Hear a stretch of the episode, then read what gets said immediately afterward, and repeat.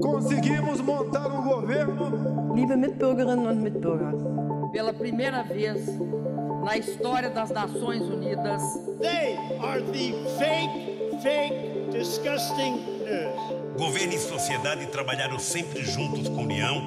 La division et les fractures qui parcourent notre société That's the America I know.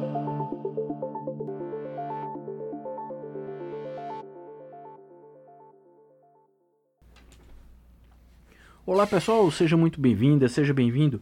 Está começando mais um podcast Almanac Político. Eu sou Rívio Xavier Júnior e ao meu lado o meu grande amigo de sempre, Renan Lima. Olá, Renan.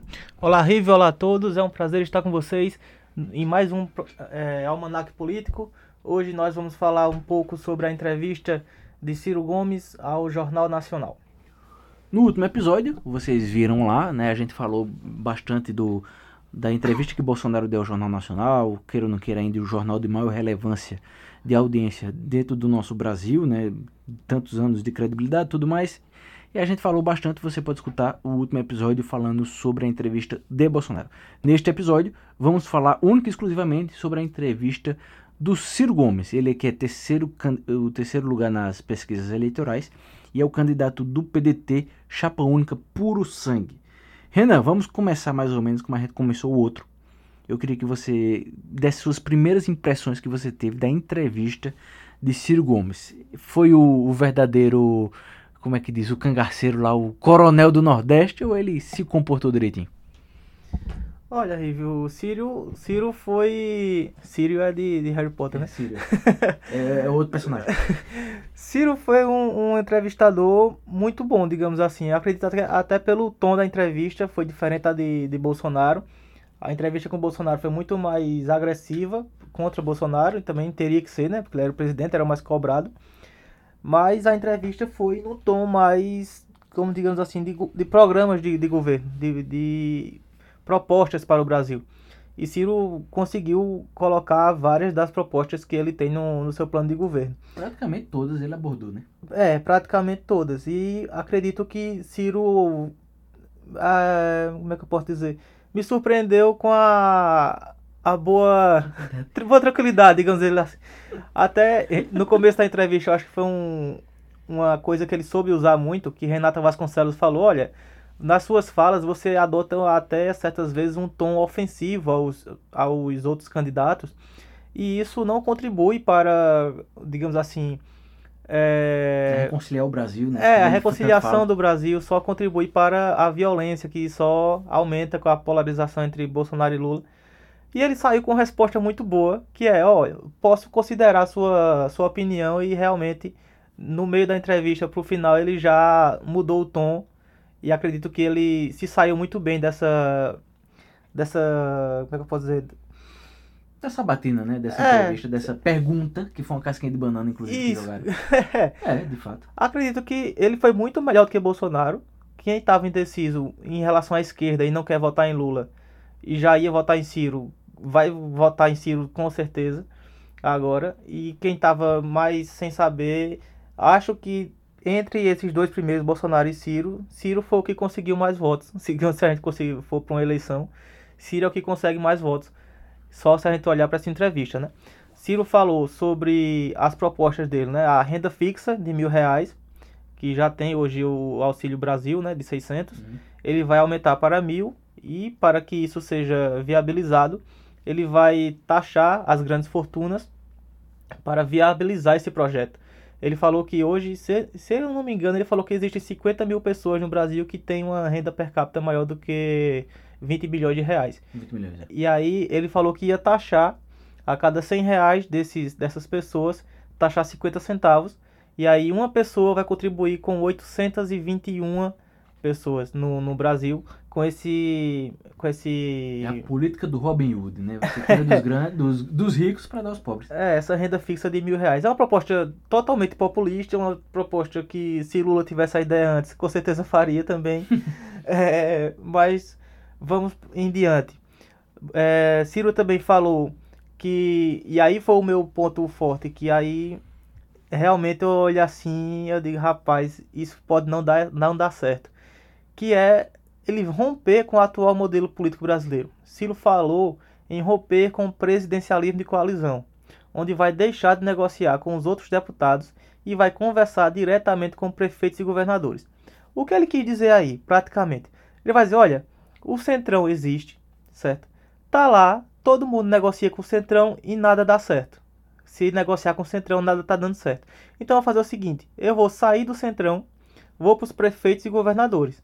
Os prefeitos e governadores que se entendam com seus partidos. E aí isso se transforma em, em apoio político no Congresso. Caso a, aconteça alguma reforma que eu queira fazer e não dê certo, eu vou para plebiscito. E aí foi até um, um, um, tema que Renata Vasconcelos bateu muito bem nele, que foi, olha Ciro, os presidentes da, na região sul-americana aqui que optaram pelo plebiscito ocasionaram em, várias, em diversas crises institucionais, presidentes até populistas, autoritários, como acontece na Venezuela e como acontece na Nicarágua. E aconteceu na Bolívia também. Isso, com Evo, com Evo Morales. Isso, isso. Pronto. Aí Ciro falou o seguinte, olha, a gente tem que olhar para o modelo europeu e não para o modelo sul-americano. Foi isso que ele falou na entrevista. É, nós vamos tentar romper com esse modelo arcaico, onde nenhum presidente deu certo. Fernando Henrique, depois que se elegeu, o PSDB nunca mais ganhou nada. É, Lula foi preso. Bolsonaro está aí claudicante, ele foi a palavra que ele usou, um, Bolsonaro está em descaso. Então, é, ele tem assim um projeto de governo que eu acho muito temerário no Brasil, que a gente sabe que foi o que aconteceu com Dilma, digamos assim. Dilma não quis alimentar a, os porquinhos que Lula estava alimentando no Centrão. E foi impeachment. E foi impeachment. Então, não tem como, até porque o plebiscito, para o plebiscito ser aprovado, tem que, ter, tem que ter aprovação do Congresso. Se Ciro já de cara não tem aprovação no Congresso, como é que ele vai aprovar o plebiscito? Então é uma coisa que eu fiquei meio em dúvida aí. É a forma de governo que a gente tem, essa forma de governo de representatividade, né? A gente tem no Brasil hoje mais de 30 partidos, são 32 partidos onde cada um tem, digamos assim, uma ideia diferente, onde cada um tem seus deputados diferentes. Ou seja, toda essa, digamos assim, essa colcha de retalhos que é a política brasileira, não tem como a gente unir em um, em um prol, né? Em uma, seria em prol do Brasil, né? Mas isso fica só na retórica. Você não vê de fato isso acontecer. Cada um tem seu próprio pensamento, né? Pensamentos individuais, pensamentos olhando para o próprio umbigo. Ou seja, como é que um presidente, como o Ciro falou, para mim, muito mais demagogia e fantasioso o que ele fala, como o Renan estava constatando aqui, que é ilusório você tentar fazer uma coisa de, uma forma ditatorial ou querer trazer uma forma de governo que vem da Europa ou da Inglaterra, de onde quer que seja, que no Brasil não dá certo. A gente não pode é achar que no Brasil aqui, ah, que se for ditadura vai dar certo. Não dá certo. Se for é, o presidencialismo, não, não, é, não vai dar certo. Também não está dando certo. Ah, então vamos para o parlamentarismo. Também não vai dar certo. É, é, a questão do Brasil, é a questão da política representativa, onde ninguém representa ninguém. Veja, é um negócio até meio louco de se falar, porque é muita gente pensando e nada se fazendo. Ou seja, a gente fica preso a essa forma de governo. É onde existe o centrão. O centrão é, digamos assim, tem vários partidos, só que para distinguir, para resumir esses partidos, ou você é de direita, ou você é de esquerda, ou você é de centro. Como ninguém quer ficar com a precha de, ah, eu sou de direita, ah, eu sou esquerdista, eu sou conservador de, de direita. Ah, então vamos todo mundo pro centrão. Aí diz que é do centrão e tá tudo certo. E quem manda no país hoje, queira ou não queira, é o parlamentarismo, é os parlamentares, é o Congresso que praticamente diz para onde o dinheiro vai, para onde o dinheiro vem, para onde quer que seja. E o presidente fica vítima disso. É, Lula virou vítima disso, Dilma não quis virar vítima, foi impeachmentada, virou vítima do mesmo jeito. E Bolsonaro virou vítima disso também. Ou seja, e Ciro, se vier a ser presidente, também vai ter que se baixar a cabeça para o Congresso Nacional. Ô, Rivi, se me permite, o presidencialismo de coalizão na minha visão, assim, é, é um sistema que é, apazigua várias crises, digamos assim, porque a negociação com o Centrão, ela tem os seus empecilhos, tem os seus pontos negativos, mas, de certo modo, como diria o nosso antigo ministro da, do Meio Ambiente, passa a boiada, né? Porque onde sai dinheiro, os, os parlamentaristas se calam e aí as reformas, é, de certo modo, acontecem. Mas acredito que o que, o que deu errado nisso tudo foi a dosagem. Acredito que o presidencialismo de coalizão é benéfico em certo ponto, só que deram poderes demais aos partidos. Deram muitos cargos, deram vários ministérios, trocaram a tecnicidade que o, o ministério exige por cargos de, de efetivo de, de partidos políticos, né? Pelo apadrinhamento político. Pelo apadrinhamento político e isso é, estragou tudo, como digamos assim, porque a única coisa boa que tinha era um poder de negociação extremamente maior que tem o presidencialismo de coalizão. Mas, só para ter uma ideia, hoje, e aí não é nem o presidencialismo de coalizão, é a Constituição mesmo, que, que a gente já vê, já vou bater um pouco na Constituição, porque é, o presidente do, do Congresso, do presidente do Senado, o presidente do Congresso, são os que decidem a pauta que vai para a mesa. Se chegar uma pauta que não for do interesse deles, é poder de agenda o nome disso, Isso é, se chegar essa pauta, ele não vai colocar em votação. Então só aí você já vê a, a distopia que tem. Como é que a gente tem representatividade de mais de 200 milhões de brasileiros na mão de uma pessoa só? Faz o sequestro da proposta, engaveta muitas vezes para não votar porque não é de agrado dele. Pois é, aí chega o presidente, ó, oh, passa essa, essa votação aqui. Aí ele olha assim e diz, não, eu não gostei não. não. Gostei não. É, provavelmente é o que Ciro vai sofrer.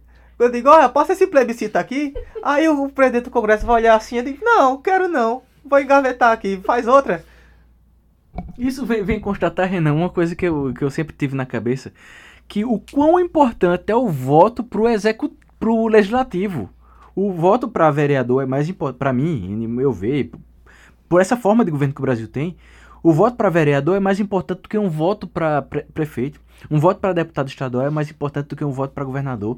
Um voto de deputado federal e de senador é muito mais importante do que o de presidente. Porque são eles que fazem as leis, são eles que julgam, são eles que fazem tudo. O, o presidente, praticamente aqui no Brasil, presidente, governador, prefeito, muitas vezes são figuras, na, eu estou falando na questão do, do organograma ali de uma votação de uma proposta, de uma lei. Muitas vezes ele é simplesmente a figura que vai simplesmente assinar e, e revogar, ou se for o caso, aprovar e passa. Ou seja, ele não tem assim a força, né? O, o, executivo não tem essa força de se fazer o que ele quer do jeito que ele quer. É por isso que frustra muito até o, o, o Bolsonaro como presidente. E vai frustrar o Ciro, a gente falando do Ciro aqui, a gente entrou nessa pauta do debate, porque ele começou isso. Por isso que a gente está debatendo isso. Que é uma coisa ilusória, fantasiosa. É, e voltando assim para a parte boa da entrevista de Ciro, tem várias partes boas. É, Ciro, no meu ver, junto com Simone Tebet, são os dois mais preparados para essa eleição, os dois candidatos assim de política. Se você olhar assim, dois candidatos distantes de Lula e Bolsonaro. Tem é Emael é... também, viu? Oi? Emael. Emael, muito preparado. Sim.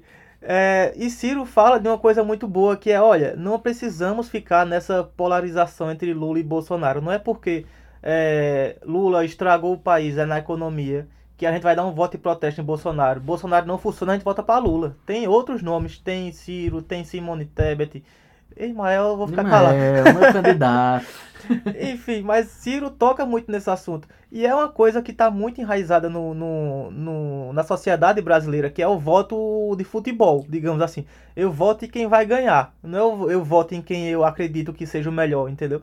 Então, para que você vai estudar política? Para que você vai ler um jornal quase diariamente, como a gente lê aqui, que a gente tem o, o nosso o hábito. compromisso com vocês, a gente tem um hábito com vocês de ler o jornal. Para que estudar política se todo mundo só vota em quem vai votar? Ah, vou votar em Lula para tirar Bolsonaro. Ah, vou votar em A para tirar B. Meu amigo, você tem que votar, na minha cabeça, é, acredito que vocês precisam votar no candidato que vocês mais se identifiquem. Acabou, leia um plano de governo, leia o que eles fizeram nos últimos quatro anos. Se você gostar, você vota nele, independentemente de se ganhar ou de não ganhar, entendeu? Então a gente sai dessa polarização muito a partir daí.